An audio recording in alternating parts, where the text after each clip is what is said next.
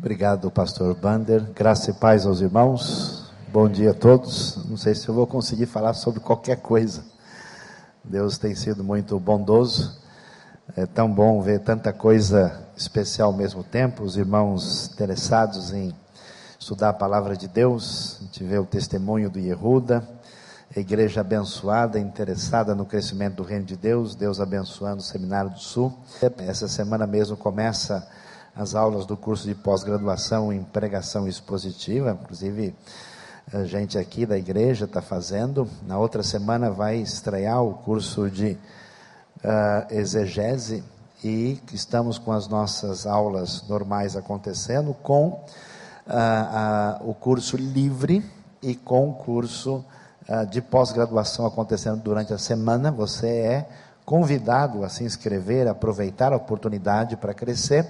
E estamos planejando estrear um curso aberto, livre, sobre pneumatologia, teologia do Espírito Santo, movimento pentecostal, neopentecostais, curas, milagres, abusos e doutrina bíblica na realidade de outro.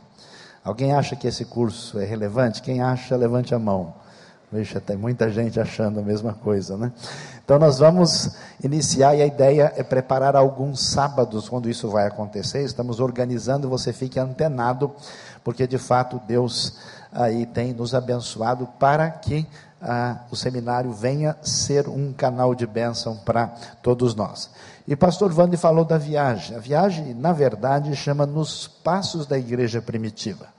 Nós vamos passar pela Turquia, pelo interior da Turquia, na região das principais ruínas das sete igrejas, como Pérgamo, Sardes, Laodiceia, Éfeso, conhecer e Hierápolis, pertinho ah, da antiga Colossos, onde nós temos as famosas ah, piscinas de Pamucalé, depois de ver as ruínas impressionantes de Éfeso, que tinha cerca de 250 mil habitantes e um teatro, que é o teatro descrito no livro de Atos, onde cabia 25 mil pessoas, com 66 degraus. Acho que eles pegaram do Rota 66, talvez.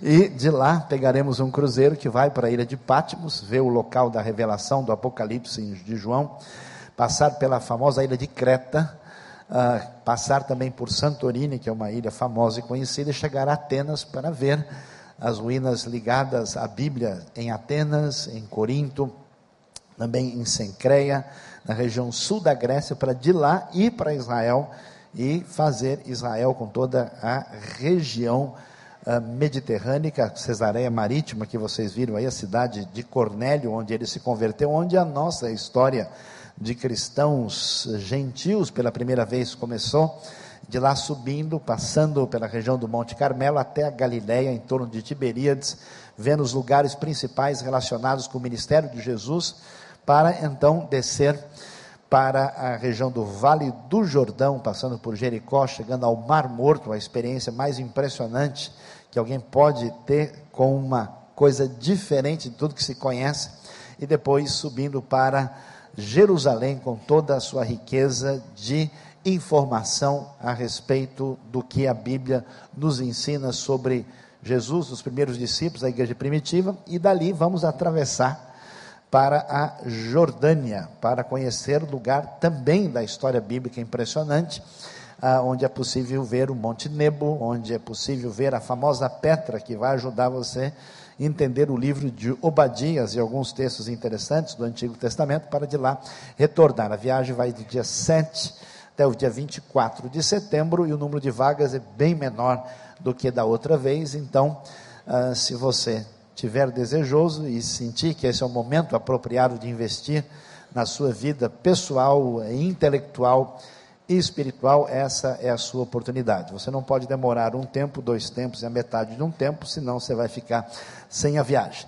Estamos aí reforçando também os últimos materiais que foram disponibilizados, materiais do Dr. Shed, nós temos o Rota 66, que é o comentário bíblico falado, e um lançamento para a gente conhecer essa teologia do reino, as bem-aventuranças, o papel dela em Mateus, as aplicações práticas e devocionais, são seis DVDs que estão sendo lançados aqui nesses dias e que vocês têm à disposição para poder crescer em aprendizado. Mas vamos prosseguir hoje estudando um pouco mais a respeito ah, da palavra de Deus e hoje vamos falar de um tema que tem a ver muito com a sequência daquilo que estamos estudando, se Deus deseja sacrifícios.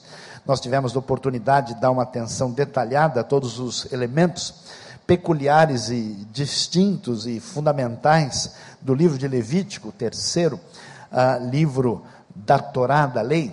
E hoje vamos chegar ao Novo Testamento como decorrência dessa compreensão, para a gente entender um dos aspectos que talvez seja a primeira ou a segunda pergunta da grande maioria daquelas pessoas que são discípulos de Jesus. Descobrindo a vontade de Deus, como é que a gente entende isso estudando Romanos capítulo 12? Os irmãos conhecem o texto que diz: Portanto, irmãos, rogo-lhes pelas misericórdias de Deus que se ofereçam em sacrifício vivo, santo e agradável a Deus este é o culto racional de vocês. Não se amoldem ao padrão deste mundo, mas transformem-se pela renovação da sua mente, para que sejam capazes de experimentar e comprovar a boa, agradável e perfeita vontade de Deus.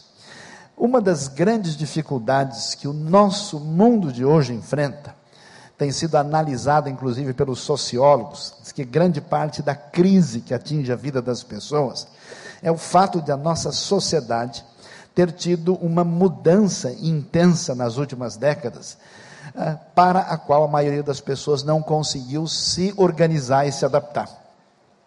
Antigamente, a vida limitada das cidades menores, com o seu número pequeno de opções fazia com que as pessoas não tivessem tantas alternativas na vida. A coisa era tão impressionante que às vezes até o que o sujeito ia estudar, até com quem ele ia casar, já estava decidido, não precisava nem se preocupar com isso. Mas hoje o mundo se tornou muito diferente. É uma multiplicidade de opções, de alternativas, até mesmo porque a pessoa vai estudar, de repente o curso dele no segundo ano já surge um software que acaba com a sua profissão as grandes mudanças do cenário internacional e nacional têm trazido uma espécie de realidade intensa no coração das pessoas sobre a dificuldade de tomar decisões sem um mínimo de previsibilidade. E nessa realidade nova que a gente vai enfrentando, ah, ao mesmo tempo, uma cultura dominada por uma civilização das imagens, do domínio da TV, do cinema e da internet, onde as pessoas se tornaram mais passivas e sofrem síndrome de satélite, sendo reféns do sistema muito mais do que sujeitos agentes da realidade. Há uma espécie de neurose instalada na grande parte das pessoas, um estresse elevado na hora de tomar decisões. E quando isso entra na nossa realidade religiosa, no nosso contexto, isso se traduz de uma maneira um tanto quanto complicada e perigosa, onde as pessoas acabam mistificando e agindo de maneira indevida, manipulando uma suposta vontade de Deus. A coisa é mais ou menos assim. Se eu tiver que ir para Miami passar uma semana na praia, eu sei que é da vontade do Senhor. Mas se eu que tiver que enfrentar um lugar complicado, difícil, né? lá no interior do Amapá, né? onde a gente não sabe se a gente vai para o lado da onça pintada ou do jacaré uh, que quer nos cumprimentar, aí a gente fala, não vou orar para ver o que Deus tem a dizer sobre isso. Né? É aquela história do sujeito que estava querendo casar e que Deus mostrasse a eleita que o Senhor tinha preparado para ele, chegou na igreja, ajoelhou e falou: Senhor, é ela. Agora, nisso, chegou uma moça, sentou em frente do banco e ela tinha vindo de um tratamento de quimioterapia, tinha caído o cabelo todo, estava com um problema sério, mancha na pele, metade dos dentes, aquele negócio todo. E quando ele abriu os olhos, falou: Senhor, agora eu sei que o senhor vai mostrar. Quando ele olhou, ele falou: Senhor, estou falando sério, senhor, não estou brincando. Então, por causa desse tipo de procedimento, a coisa fica complicada e a gente precisa refletir sobre isso e entender o que está acontecendo. Então, liberte-se do peso. Como é que a gente lida com a vontade de Deus? O que, que esse texto tem a ver com isso? E como é que a gente compreende essa situação? O que nós entendemos por vontade de Deus. O que significa isso? Como é que a gente tem elementos, parâmetros para definir uma direção clara do futuro? Como é que a pessoa fica liberta de tantas tensões e pressões e de incoerências em relação a tomar decisões? Ele precisa saber e conhecer essa vontade de Deus. O que, que a gente precisa entender?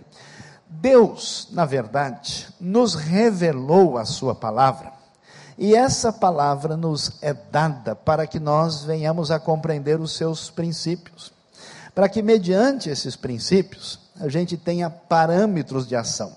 Uma atitude indevida, de imaturidade de uma pessoa, é quando essa pessoa não tem parâmetros e referências de tomada de decisão na vida e que, consequentemente, ela age de maneira equivocada. E quando essa pessoa transfere isso para o universo religioso, ela caminha de uma direção perigosa.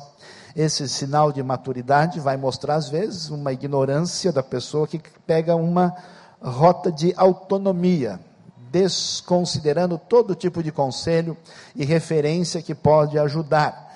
Uma atitude de bastar-se a si mesmo, mais popularmente conhecida como egoísmo.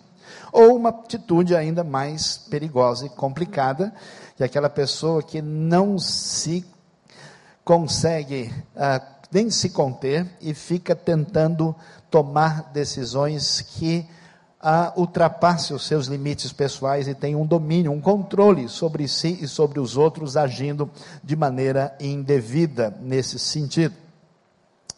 Ah, diante dessa circunstância, devemos ver se a gente consegue para frente aqui, acho que deu um probleminha com o nosso controle aqui, né? falando do controle, o controle perdeu o controle, né? A gente então chega adiante e vai ver o que que acontece. Nesse universo. Quando as pessoas começam a ter crise e encontram um universo de gente que está cheio de crises, conflitos e dificuldades, que não tem parâmetros, a pessoa torna-se o que a gente chama refém de profetadas e falsas visões. Não quer dizer que Deus não tenha poder, não quer dizer que Deus não venha agir em certas circunstâncias de uma maneira diretiva e especial. Mas há um problema sério em pessoas que não entendem que existem princípios de Deus e que a vontade de Deus para a nossa vida não é principalmente diretiva. Imagina só a pessoa, será que eu devo escovar o dente hoje? Vou orar para ver o que Deus revela. Fale com seu irmão que ele vai revelar para você rapidamente. Esse que ele vai ser usado pelo Senhor, né?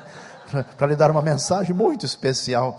Então, nesse processo, nós vemos hoje um elemento manipulativo.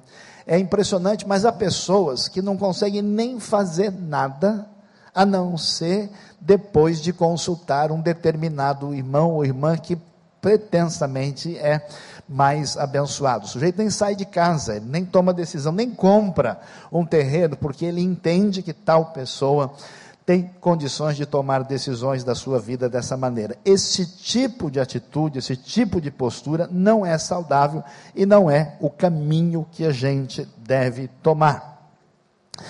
Deus pode mostrar sua vontade específica. Isso acontece e não pode ser forçado, trabalhado, nem criado de maneira artificial. E isso nunca vai contradizer a sua palavra. É igual aquela senhora de muitos anos atrás, uma mulher que acabou deixando o seu casamento, estava se juntando com outro homem que tinha esposa e de maneira incorreta e numa atitude francamente de rompimento dos compromissos que ambos tinham numa relação de adultério. E então fui conversar com ela, mas como é que a senhora está fazendo isso? Eu falei, não se preocupe, eu tive um sonho que eu cheguei na porta do céu. E aí eu bati na porta e Jesus abriu. E eu entrei com esse meu novo marido. E se Jesus está abrindo a porta para eu entrar, quem é o Senhor para dizer que eu não devo fazer? Uma coisa completamente equivocada, a pessoa deixando a sua vida sem nenhuma razão, rompendo o seu compromisso familiar e argumentando de maneira mística e indevida. Quando a gente tem esse tipo de procedimento, qualquer coisa de Deus jamais contradiz a sua palavra. Deus faz alguma coisa extraordinária em função da sua obra, não para mostrar para a pessoa onde é que tem produto mais barato para ele comprar. Muitas vezes a gente vai ver uh, que Deus decide não falar. Nem todas as ocasiões Deus vai revelar o que acontece. Tiago, por exemplo, é morto ao fio da espada. Nós vemos ver ah, Estevão sendo apedrejado e não surgiu nenhum profeta, oh, não vai lá não que a pedra vai bater na sua cabeça. Deus tem planos e projetos e Ele não vai dizer todas as coisas para nós para que a gente venha a ter controle sobre o futuro. Deus não satisfaz caprichos humanos. Vontade de Deus, especialmente que foi dita que é boa, santa e agradável em Romanos capítulo 12, não é direção do cotidiano. Não substitui decisões. Você precisa ser amadurecido na vida para tomar decisões segundo os preceitos, as, as diretrizes da parte de Deus e não achar que de alguma maneira ele vai é, tomar a sua responsabilidade. Não se pode forçar situações e quando Deus de fato está dirigindo alguém ligado à sua obra, algum projeto missionário, alguma razão específica, as circunstâncias confirmam. A pessoa não pode ficar baseando isso somente na sua cabeça. Portanto, o que é que Deus quer dizer para nós quando a Bíblia nos fala de vontade de Deus? A vontade de Deus que Deus quer que a gente ouça a sua vontade normativa e não apenas diretiva. Vontade normativa revelada na Escritura, para que a gente entenda quem Deus é, como Deus age, quais são as suas referências, suas instruções, suas diretrizes. E por isso o projeto de Deus é que a gente venha se aprofundar nessa perspectiva apresentada pela Escritura. Não é, de jeito nenhum, que a gente tente transferir essa responsabilidade para uma espécie de elemento diretivo que venha a ser o caminho da nossa vida. Portanto, a vontade normativa de Deus está em Sua palavra. Por isso, os irmãos estão fazendo o congresso da Bíblia. Por isso, os irmãos estão entendendo a importância do aprofundamento na palavra adequado. E veja, boa vontade, interesse e disposição não servem para nada se a pessoa tiver informação errada, se tiver o conhecimento equivocado. Tem muita gente que tem muita boa vontade, mas é insuficiente. Se você pegar com boa vontade a estrada no caminho errado, você chega na cidade errada. Da mesma maneira, a coisa não se resolve apenas assim.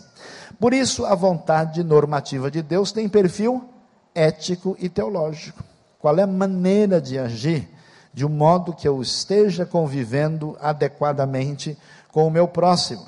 Qual é o caminho de Deus em relação aos procedimentos da vida, na família, na vida corporativa, no estudo, no relacionamento com as outras pessoas? Por isso, a Bíblia não é para guardar lembranças, a Bíblia não é para enfeitar a prateleira. A Bíblia deve ser um livro para se ouvir, ler, estudar, memorizar e meditar. Nós precisamos ouvir a palavra de Deus. Amém, irmãos?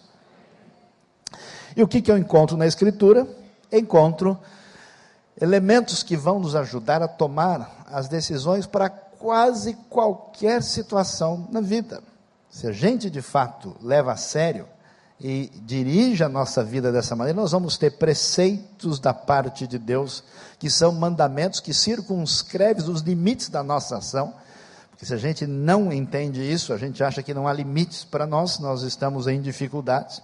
Nós temos princípios. Interessante ler as coisas especiais que o livro de Provérbios e a literatura de sabedoria nos apresentam. Tem gente que acha que a Bíblia é um livro espiritual. A Bíblia ensina como viver financeiramente, como viver em termos de relacionamento, como lidar com a vida em todas as áreas de atuação Tudo isso tem a ver com o universo que pertence a Deus. Esses princípios são fundamentais, são diretrizes de vida. A Bíblia nos mostra, através da sua palavra profética, a intervenção, a mensagem de correção e até mesmo aquilo que representa o agir de Deus na história, aquilo que irá acontecer. Ela traz palavras de profecia que são fundamentais. A Bíblia traz para a gente uma coisa que vai além de princípios e preceitos, que é sabedoria. Sabedoria é a arte de tomar decisões segundo Deus diante dos elementos imprevisíveis da vida. Sabedoria não é cultura. Sabedoria não é inteligência nem que é alto. Sabedoria é ficar calado quando se tem razão.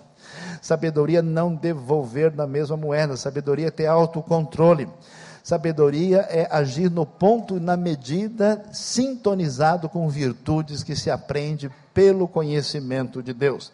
Há muita gente inteligentíssima, há muitas pessoas com muita cultura e informação, mas que não conseguem nem pedir desculpa quando pisa na bola em relação ao outro.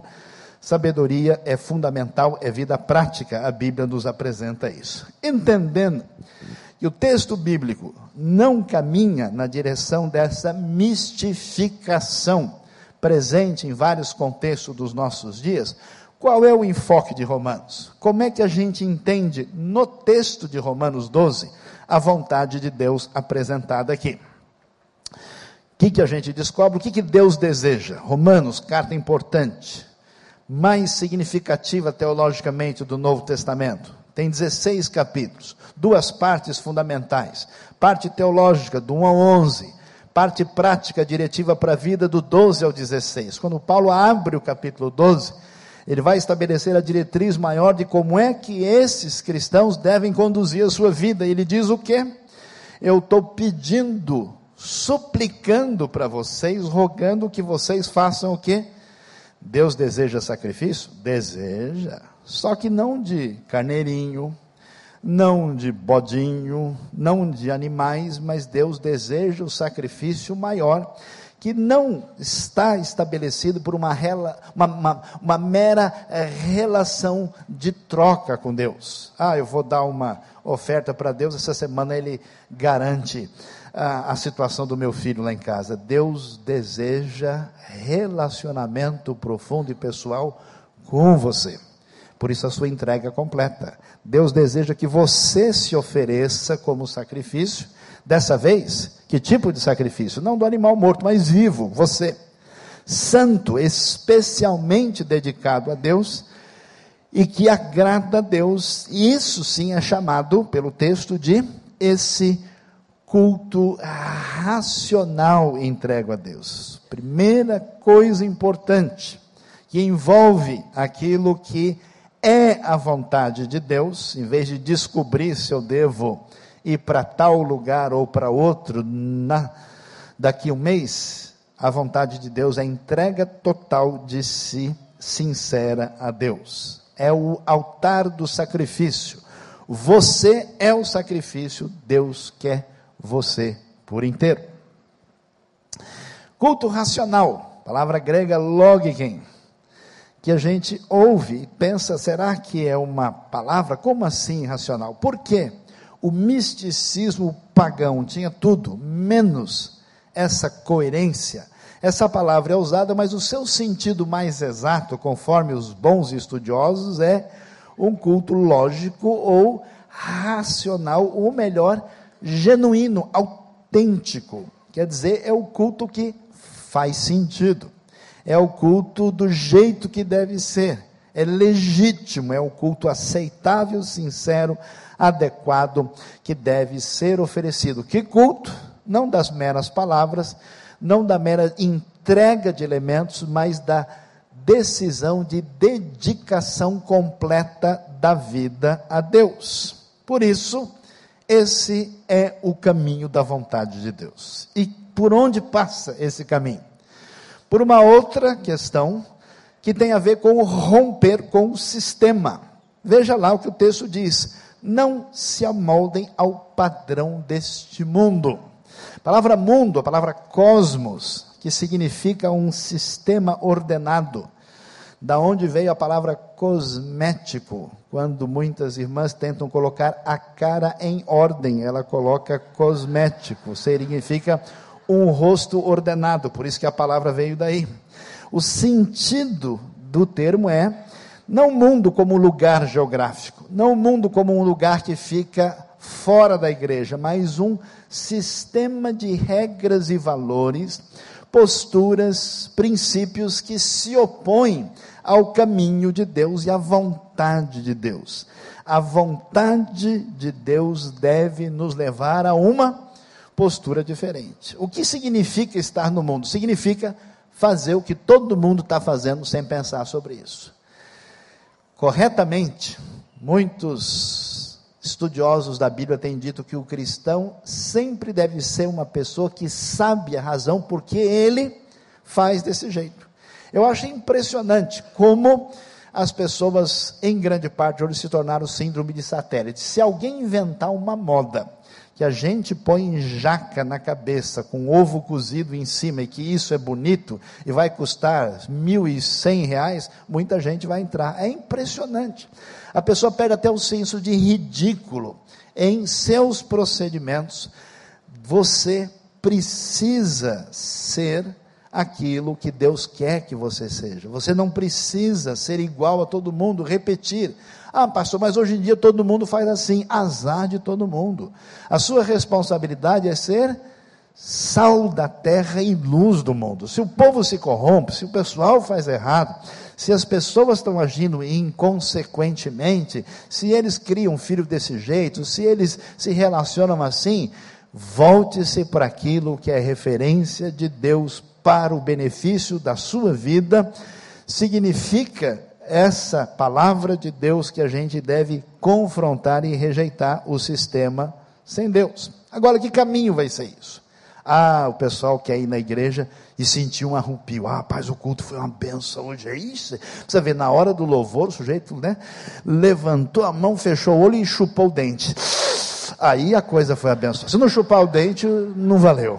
Nossa, senti um calor aqui, assim. Senti um vento. Né? Pois é, o pessoal está sentindo muito e eu sinto muito, porque o sentido do texto nada tem a ver com isso. Qual é, presta atenção, o maior tesouro da sua vida que você não abre para ninguém? É a sua ideia, a sua mente, as suas convicções, o seu ponto de partida. Converse com uma pessoa. Confronte uma ideia dele para você ver. Nunca mais ele, ah, tá bom, Deus abençoe. Estamos orando pelo irmão, né? Qual é o problema? o caminho da vontade de Deus passa por abrir a nossa mente para trocar as nossas ideias pelas ideias de Deus. Isso é difícil. Achar gostoso, pular, achar bonito, sorrir, cantar é legal, tá tudo certo. Mas na hora que eu falo, caramba, eu sempre pensei desse jeito, quer ver que está errado? De onde veio essa ideia que está na minha cabeça? Mas por que, que eu agi assim? Por que, que eu achava que é desse jeito? A mudança da mente envolve o nosso relacionamento, que é a mudança pela palavra. Por isso, a palavra metanoia que vai surgir envolve o que? Transforme-se pela renovação da sua mente. A pergunta direta para você: nos últimos três anos, que mudança houve na sua mente? Qual foi o livro que você leu? Qual foi o texto bíblico que redimensionou algum novo comportamento na sua vida? Ou você, você acha, né, é aquele sujeito, né, que como eu gosto de brincar falando que o cara que se converteu, mas fumava sem parar, que o coração era de Jesus, mas o pulmão era da Souza Cruz, né? Então o sujeito assim, ele, ele entrega tudo para Jesus, mas a sua maneira travada, estranha, esquisita de pensar, continua do mesmo jeito. Deus, a vontade de Deus é que você se torne uma pessoa melhor mediante a ação da sua palavra no seu pensamento.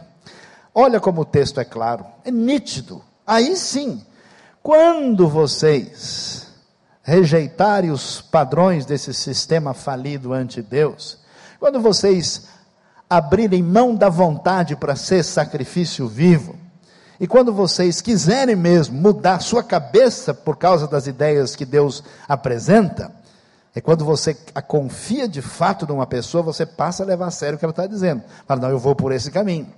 Aí sim, para que sejam capazes, olha como o texto é claro, de experimentar, não só ouvir falar, e comprovar, ó, olha, a boa, agradável e perfeita vontade de Deus. Por que, que as pessoas tantas vezes não querem a vontade de Deus? Porque acham que ela não é boa. A minha é melhor. Ah, pastor, a minha ideia é sombra e água fresca. Eu me amo, não posso mais viver sem mim. Deus diz: a ideia de Deus é boa e a ideia de Deus não só é boa, você acha que se você for seguir o caminho de Deus, vai ser mais difícil, vai ser mais complicado, vai exigir sacrifício. Bobagem, é agradável. Você não sabe. É melhor do que o açaí, era aquele negócio roxo, grande assim, esse negócio deve ser esquisito. Hum, é gostoso. Né? É agradável e é perfeita, porque é vontade de Deus. Quem leva Deus a sério, estuda a Bíblia. O resto está enrolando acha legal, né, segue de longe. Se você de fato leva a sério, você tem um contrato de uma casa para assinar. Ah, você leva a sério, você lê direitinho. Não, deixa eu ler de novo, deixa eu passar para o advogado. Mas aquela parte ali que eu não entendi, ah, o sujeito lê que é uma maravilha, né? Mas quando às vezes lê a Bíblia, não, mas Jesus não falou, mas se não falou, pensou, né? Não, mas devia ter dito, né? Não é bem assim. Quem leva Deus a sério estuda a Bíblia. E aí, quando alguém rejeita o sistema do mundo, resolve se entregar como sacrifício, muda a sua cabeça, de fato, entende que as ideias de Deus são muito mais interessantes, humildemente baixa a bola e deixa de ser arrogante achando que ele é o rei da cocada preta, o que, que acontece? O próximo caminho é descobrir o caminho de servir, o do servir. Olha que coisa interessante, olha a lógica do texto. Ele começa por por isso. Pela graça que me foi dada, digo a todos vocês, ninguém tenha de si mesmo um conceito mais elevado do que deve ter, mas ao contrário, tem um conceito equilibrado de acordo com a medida de fé que Deus lhe concedeu. Assim como cada um de nós tem um corpo com muitos membros, esses membros não exercem todos a mesma função. Assim também em Cristo, nós que somos muitos formamos um corpo e cada membro está ligado a todos os outros. Qual é o culto que agrada a Deus? Qual é o sacrifício correto? Essa entrega da vida que envolve vontade, decisão de rejeitar aquilo que não tem sintonia com Deus, uma mudança de mentalidade pelo esforço de conhecimento da Escritura, que leva a uma vida de serviço. Senão, você vai ficar egoisticamente tentando manipular Deus para que Ele venha servir a você. Qual é o caminho da vontade de Deus que as pessoas encontram? O caminho do conforto. Ah, foi bom para mim, eu ganhei isso. Mas esse não é o caminho. Por isso, o texto caminha na direção dos dons espirituais. Temos diferentes dons de acordo com a graça que nos foi dada. Se alguém tem o dom de profetizar, use na proporção da sua fé. Se é servir, sirva. Se é ensinar, ensine. Se é dar ânimo, que quer dizer uh, aconselhar, que quer dizer exortar também, que assim faça. Se é contribuir, que contribua generosamente. Se é exercer liderança, exerça com zelo. Se é mostrar misericórdia, que faça isso como com alegria. Portanto, nós temos dons para servir os irmãos e a todos. O que que Deus quer dos irmãos na primeira igreja batista do Recreio? Que interessados em de fato servir a Deus, avalie-se a si mesmo, procure ver como é que a sua vida pode ser canal de bênção. Você acha que Deus chama apenas algumas pessoas especiais, os ungidões de Jesus, para que você assista ele fala: Ah, que legal, é diferente. Vamos ver outro, vamos. Como é que você compara um com o outro? Você é chamado por Deus. Você faz parte do corpo de Cristo. Você tem um lugar que não pertence a ninguém. Amadureça, se desenvolva e entre no ministério produtivo no reino de Deus. Entenda a igreja, descubra o seu dom nessa comunidade da fé e comece a sonhar com o projeto que Deus na sua vida, porque você está aqui para fazer diferença. Desenvolva o seu projeto, seja bênção. Essa é a vontade de Deus para a nossa vida. Por quê? É só com sacrifício e renúncia e mudanças na prática que a gente vai experimentar essa vontade de Deus, boa, agradável e perfeita. E pessoal, não tem nada mais gostoso no mundo. Quando você, sabendo que você é pecador, você é ruim, se jogar você no mato, o mato devolve, não quer. Com todos os seus problemas e dificuldades, e na sua limitação e finitude, Deus, pelo seu poder, pelo seu espírito, usa a sua vida para salvar uma pessoa, para recuperar alguém que está destruído, para fazer diferença numa família, para abençoar um ou outro. A gente sai feliz da vida, chamando o urubu de meu louro, quando a gente vê Deus abençoando a vida das outras pessoas pela reles instrumentalidade de pessoas limitadas que nós somos. Por isso, eu quero que você entenda isso e diga comigo: Senhor, estou aqui quero fazer diferença nesse mundo e que cada irmão aqui seja abençoado, experimente a vontade de Deus na sua vida, glorificando ao Senhor por tudo aquilo que Ele nos permite ser no reino dele. Louvado seja Deus, que o Senhor nos abençoe. Amém.